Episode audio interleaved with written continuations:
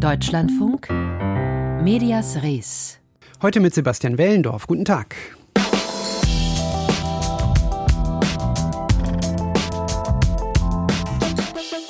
Ein Krimi-Fluchtwagen, der keinen Verbrenner, sondern einen E-Motor hat oder eine Verfolgungsjagd über die Dächer der Stadt vorbei an Solarzellen, die da oben montiert sind. So stellt sich Maria Furtwängler eine selbstverständliche Thematisierung von Klimaschutz im fiktionalen Fernsehen vor. Furtwängler ist Mitinitiatorin der Malisa Stiftung für Diversität in den Medien, auch ökologische Diversität. Denn wie es etwa die öffentlich-rechtlichen Sender derzeit machen, das reicht offenbar nicht aus. Und das belegt nun auch eine Studie. Da schauen wir mal ein bisschen genauer drauf. Informativ zwar, aber auch ein bisschen statisch kommt sie daher, die Berichterstattung über Klimaveränderung und Klimaschutz im Fernsehen. Die Rolle von Wettermoderatorinnen und Moderatoren zum Beispiel, die in Hitzesommern mantraartig auf die Zusammenhänge mit dem menschenverursachten Erderwärmungsprozess hinweisen. Dabei wünschen sich die Zuschauer eine wesentlich ganzheitlichere Abdeckung dieses Themas. Die Studie Klima und Biodiversität, Biodiversität im deutschen Fernsehen hat das nun ergeben. Darauf möchte man nun bei den Sendern reagieren. Wie genau, das hat Michael Watzke versucht herauszufinden auf der Medientagung Klimawandel und Achtung Biodiversität in München. Sven Egenter ist Geschäftsführer der Klimakommunikationsplattform Klimafakten und findet es extrem wichtig, dass es diese Veranstaltung gab. Das ist ein ganz großer Schritt, dass hier die Verantwortlichen der großen deutschen Sender zusammenkommen und nicht mehr die Frage stellen, ob man sich mit Klimawandel, der Klimakrise und Klimaschutz aktiv beschäftigen soll, sondern dass sie jetzt wirklich darüber diskutieren, wie machen wir das denn im Sinne unseres Publikums. Und das ist ein Riesenerfolg. Egenter war Gast der Präsentation der Studie Klimawandel und Fernsehen der Malisa Stiftung, hinter der die Schauspielerin Maria Furtwängler steht. Diese Studie habe ergeben, so die Medienwissenschaftlerin und LMU-Professorin Imke Hoppe, dass sich das TV-Publikum in Deutschland mehr Klimawandel und Biodiversität im Hauptprogramm der deutschen Fernsehsender wünscht. 62 Prozent der Zuschauerinnen und Zuschauer möchte, dass der Klimawandel in Zukunft häufiger Thema ist. Über die Hälfte der Befragten gaben an, dass Extremwetterereignisse ihre Wahrnehmung noch mal deutlich verändert haben.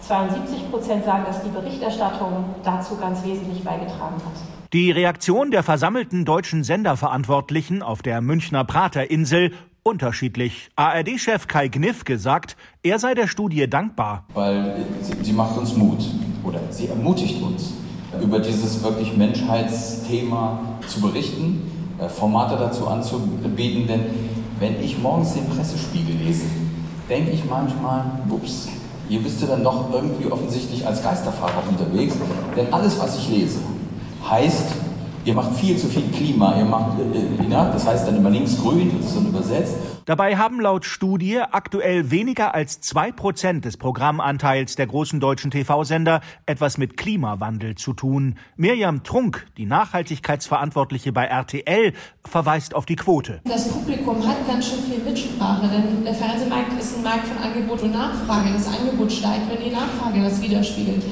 Was ich daraus ziehe, ist, dass wir noch mehr kreative Wege finden müssen, um diese Geschichten so zu erzählen, dass Menschen einschalten. Kreative Vorschläge dazu kamen von den Teilnehmern der Veranstaltung, darunter Eckhard von Hirschhausen. Der Fernsehmoderator schlug vor, die kommende Fußball-Europameisterschaft im Sommer 2024 in Deutschland zu einem Klimaschutz-Event zu machen. Wir haben uns alle über Katar aufgeregt.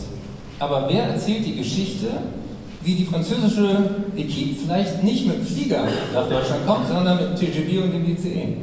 Wer erzählt die Geschichte wie Fans? Allein dadurch, dass sie eine andere Mobilitätsentscheidung treffen, den CO2-Abdruck dieses Events wirklich klimaneutraler machen als Katar. Also die Latte hängt nicht so wahnsinnig hoch. Besser als Katar, das sollten wir hinkriegen, auch in Deutschland. Wird sich durch die Malisa-Studie und die anschließende Diskussionsrunde tatsächlich das Klima im deutschen TV-Markt verändern? Wird Biodiversität ein größeres Thema werden? Sven Egenter von Klimafakten ist zuversichtlich. Also zunächst hoffe ich, dass was hängen bleibt. Ich habe auch ein gutes Gefühl, dass bei allen Beteiligten die Erkenntnis da ist, dass das Publikum das braucht und es auch will am Ende des Tages. Natürlich hätten wir uns alle gewünscht, dass das vor 10 oder 15 oder 20 Jahren schon stattgefunden hätte. Aber wie heißt es so schön, der beste Moment war vor zehn Jahren, der zweitbeste ist jetzt. Michael Watzke berichtete.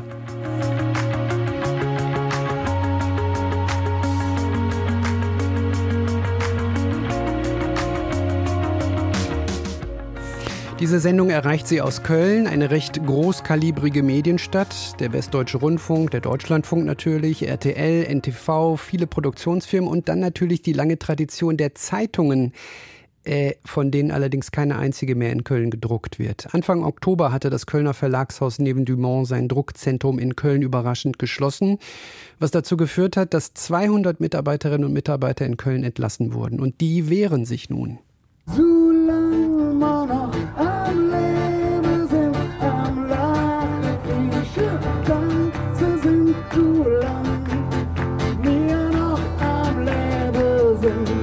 Herbstsonne scheint auf den regennassen Asphalt vor dem Verlagsgebäude von Neven Dumont im Kölner Norden. Auf der Straße zwischen Aral-Tankstelle und Verlagshaus haben sich rund 200 ehemalige Mitarbeiterinnen und Mitarbeiter des Druckzentrums von Dumont versammelt. Sie protestieren gegen ihre Entlassung. Dabei haben sie prominente Unterstützung von Stefan Brings von der Kölner Karnevalsband Brings bekommen. Während er spielt, weicht die wütende Stimmung einem entschlossenen Trotz.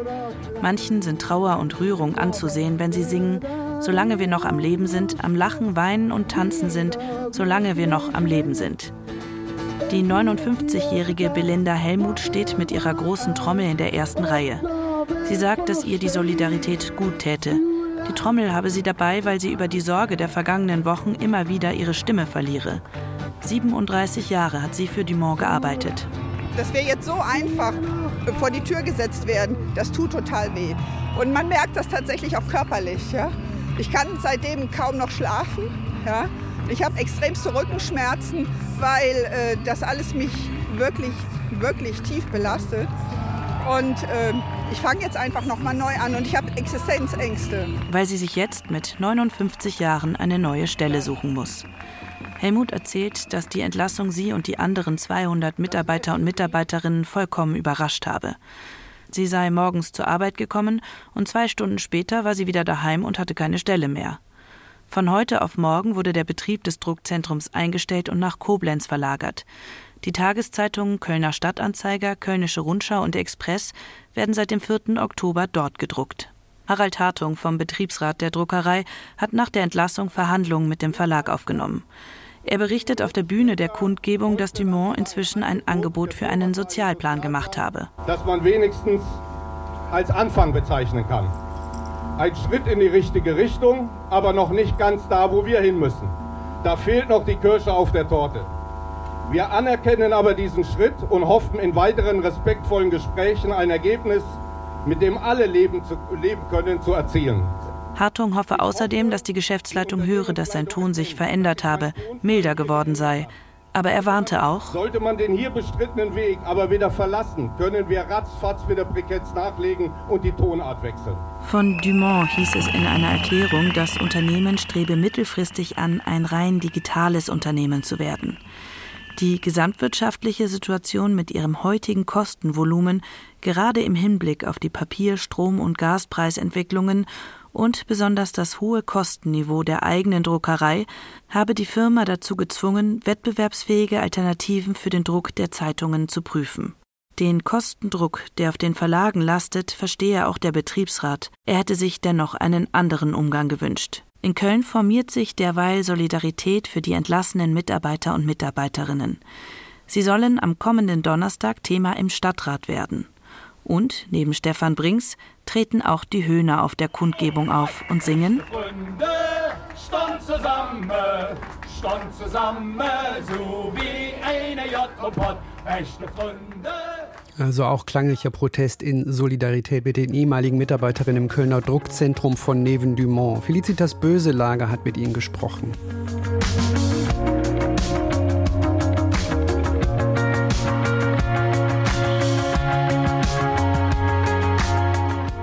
Wir sind ihn ja gewöhnt, den Like-Button, den nach oben zeigenden Daumen, der aber, wenn wir mal ehrlich sind, dann doch eigentlich etwas sehr Kindliches oder zumindest etwas sehr Einfaches hat in seiner Symbolik.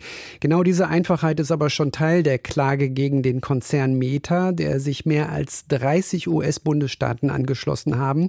Es geht um das Suchtpotenzial, das gerade für Kinder von Social-Media-Plattformen ausgeht. Und dieses Suchtpotenzial, das ist der Vorwurf, dies setzen Konzerne bewusst ein, um Profit zu machen. Katharina Wilhelm berichtet.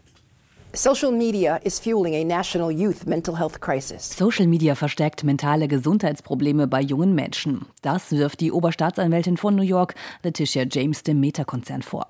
Dessen Produkte Facebook und Instagram seien gezielt so entwickelt worden, dass Kinder und Jugendliche dort mehr Zeit als nötig verbringen würden. Zum Beispiel durch den sogenannten Like-Button und Benachrichtigungen. Meta designed its platforms with harmful features designed to ensure children spend more time on their platforms, compare themselves to their peers, and receive constant notifications, making them lose sleep and struggle to pay attention in school. Dies würde beispielsweise zu Schlafmangel und gestörter Aufmerksamkeit in der Schule führen.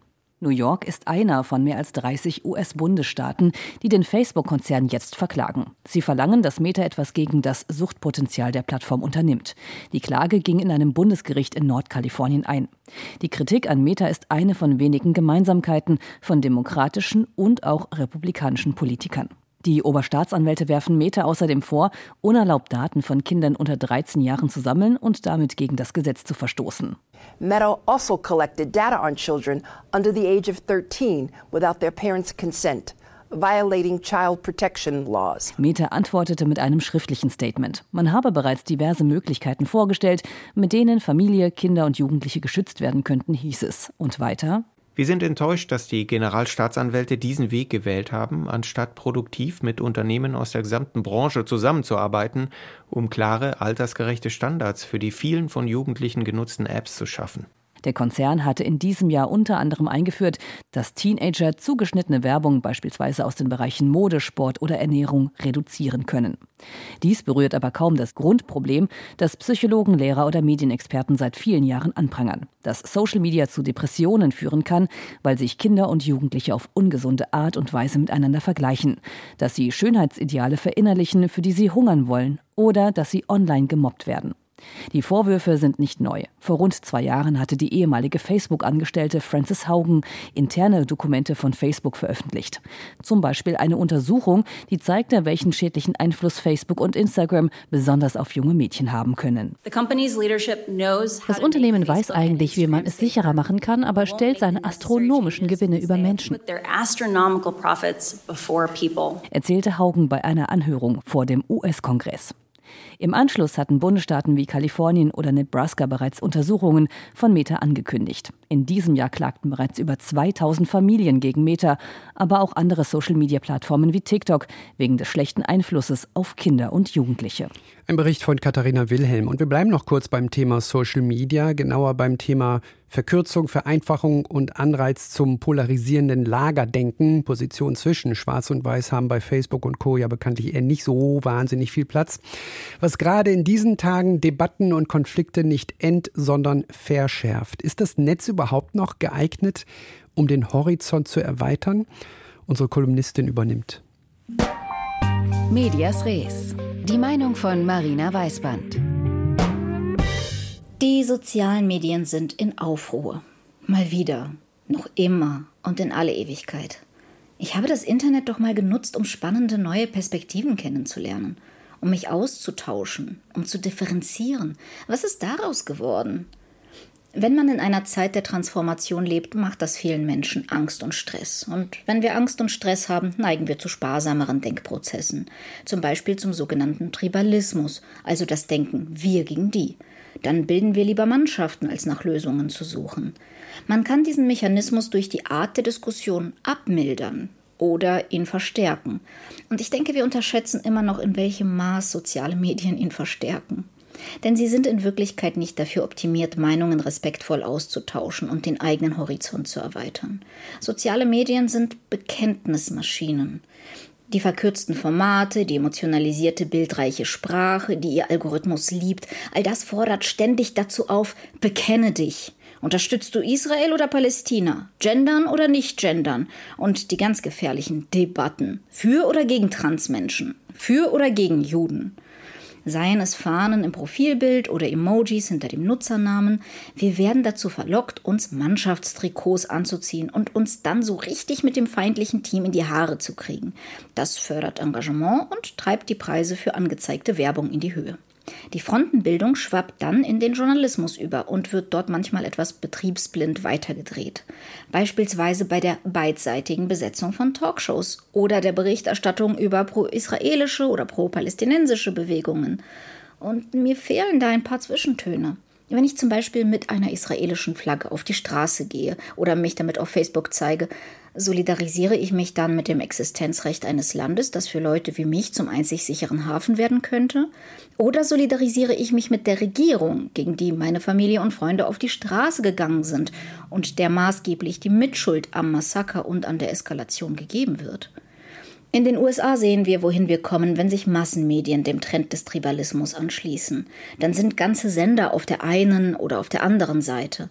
Auch hierzulande versuchen Rechtspopulisten den öffentlich-rechtlichen zu unterstellen, sie seien auf einer Seite. Anders als in den USA ist das faktisch und nachweisbar nicht richtig. Aber auch hier gibt es den kommerziellen Druck, das eine oder andere Publikum zu bespielen, mit reißerischen, verkürzten Überschriften und Kacheln für Klicks zu sorgen. Wir sehen es an der Pferderennenberichterstattung zu Wahlen. Die fragt, ob Habeck oder Lindner jetzt beim jeweiligen Gesetzesentwurf gewonnen hätte, als ob es irrelevant sei, ob die Leute im Land gewinnen. Zum Glück gibt es erfreulich viele Artikel, die in Israel hineinblicken und etwas weniger, die in Gaza hineinschauen, Reportagen, die innere Konfliktlinien verdeutlichen, Faktenchecks und Einordnungen. Vielleicht brauchen wir Bezahlsysteme, die solche Artikel begünstigen. Einen Ich habe hier etwas gelernt Button unter Online-Artikeln, der eine Mikroüberweisung auslöst. Ich wäre bereit, Geld fürs Lernen zu bezahlen, für Differenzierung in einer immer lauter schreienden Welt. 100 Jahre Radio feiern wir in diesen Tagen und hier in Medias Res reflektieren wir natürlich insbesondere die Rolle der Sendungen und der Sender, die zu bestimmten Zeiten den Rundfunk geprägt haben. In der DDR war das ganz sicher der Sender DT64, der ab Mitte der 1960er Jahre für das Lebensgefühl in der DDR gestanden hat, mit Beatmusik und Jugendkultur, aber immer natürlich unter Beobachtung der SED-Führung. So ganz unter Kontrolle hatte die aber den Sender nicht immer, was gut fürs Programm und gut für die Hörer war. Tobias Barth erinnert an DT64. Das Jahr 1964 fällt in eine Phase, in der es mit der DDR aufwärts zu gehen scheint. Seit drei Jahren steht die Mauer, das Land ist abgeriegelt und stabilisiert, die Fluchtbewegung in den Westen gestoppt, wenn auch brutal. Im Mai steigt in Berlin das dritte groß angelegte Deutschlandtreffen. Bis zu 500.000 Teilnehmende kommen nach Ostberlin und es wird live ins ganze Land gesendet. Liebe Freunde, ich möchte mich erst vorstellen. Ich heiße Gerd Eisler, bin der Vorsitzende des staatlichen Rundfunkkomitees und wünsche euch im Namen aller Mitarbeiter des Rundfunks und des Fernsehens einen herzlichen Empfang. Und zwar tue ich das über die Ätherwellen eures Senders.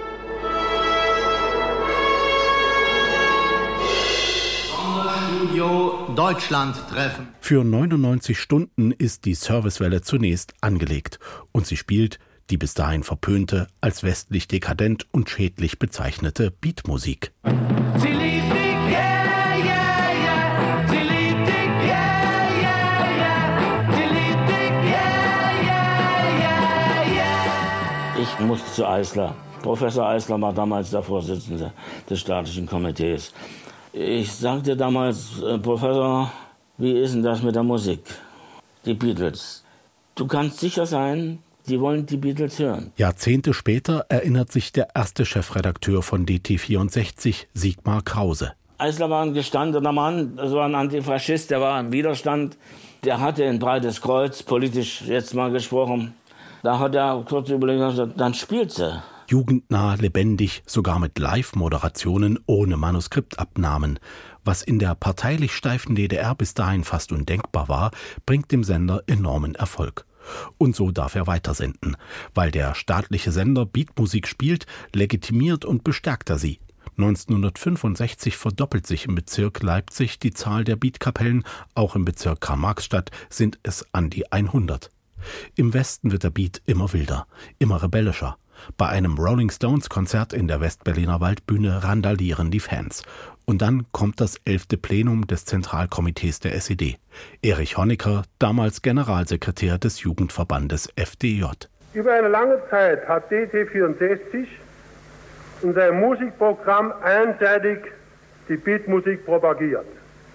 Der schädliche Einfluss solcher Musik auf das Denken und Handeln von Jugendlichen wurde grob unterschätzt.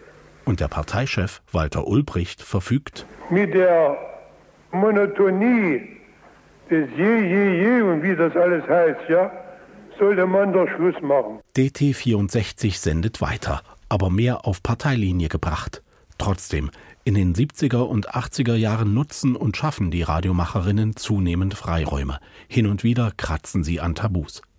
Im Nachtprogramm zum Beispiel mit Musikspezialsendungen wie Paroktikum. Die spielen Punk, Postpunk und New Wave und erreichen von Dresden bis nach Vorpommern Jugendliche, die sonst solche Musik nicht zu hören bekämen. Zum Beispiel Alexander Pelemann, der heute Kurator und Subkulturforscher ist. Und es war natürlich nochmal ein ganz anderer Moment, äh, in der Provinz dann zu sitzen und äh, jeden Informationsfetzen aufzusaugen, der zur Verfügung stand. Und das Besondere war nicht nur, dass natürlich die westlichen Dinge, die äh, auch im Vordergrund standen, das muss man schon sagen, da präsentiert wurden, sondern eben auch der DDR-Underground und zwar anwachsend.